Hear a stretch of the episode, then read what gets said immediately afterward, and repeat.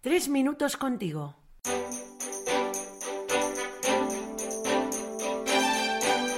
Muy buenas, soy Luis, seminarista, y es una gran alegría compartir una vez más tres minutos contigo, especialmente en este tiempo en que seguimos celebrando que el jefe está vivo, Jesús ha resucitado, y mucha alegría también hoy porque contamos con Lidia López, que es maestra, y enseguida me habló de la posibilidad de hablar del servicio, el espíritu de servicio. Bienvenida, Lidia. Hola a todos y muchísimas gracias por tu invitación, Luis. Estoy encantadísima de estar con vosotros. Y yo de que estés. ¿Por qué el servicio? ¿Es necesario servir para estar vivos? Sí, sí, sí, por supuestísimo.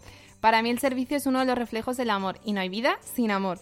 Cuando sirves te das a los demás y no solo les das amor a los demás, sino que al final recibes muchísimo más de lo que estás dando.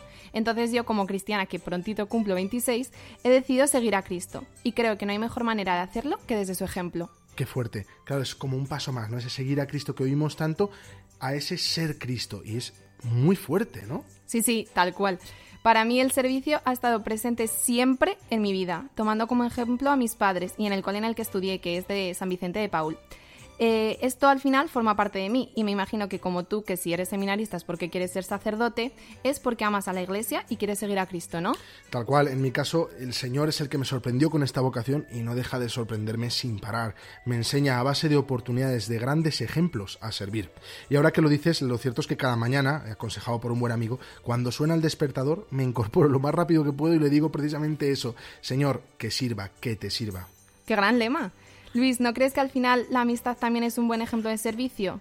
Yo creo que es darse desinteresadamente a la otra persona y ahí entran en acción la confianza, la unión, la entrega y esto, aunque suene un poco raro, es lo que pasa en Harry Potter, una de mis pelis favoritas. Hay un momento al final de la sexta en la que Hermione le recalca a Harry que no está solo y que ni ella ni Ron van a dejar que busque solo los horrocruxes. Qué pasada, peliculón. Y efectivamente también pienso que la amistad es fundamental en este tema.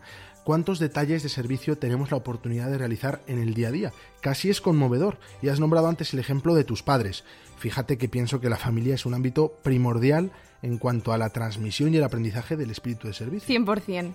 No en vano, además, siempre se ha dicho que de ella depende el 90% por lo menos de la vocación. Lidia, tú eres maestra de niños de primaria. ¿Qué trucos podemos usar para hacer familia en nuestros ambientes? Para estar al quite en todo momento de lo que podamos servir. Observar. La observación es súper, súper importante. Tengo un amigo que siempre dice que hay que encontrar los huecos de necesidad y cubrirlos. Para eso estamos nosotros, sea donde sea, sea como sea, pero siempre para la gloria de Dios. Tal cual. Y aunque no lo parezca, la canción Quédate de Quevedo pienso que está un poco impregnada de este espíritu. Haré lo que sea para que te quedes en ese plan, ¿no? Incluso dice textualmente llevarte a misa el domingo. ¿En serio? ¿La versión normal? Sí, sí, es literal y es un poco lo que sintieron estos dos tíos que iban hacia Emmaús y se encontraron con un tipo tan sorprendente y cálido que casi se morían porque se quedara con ellos.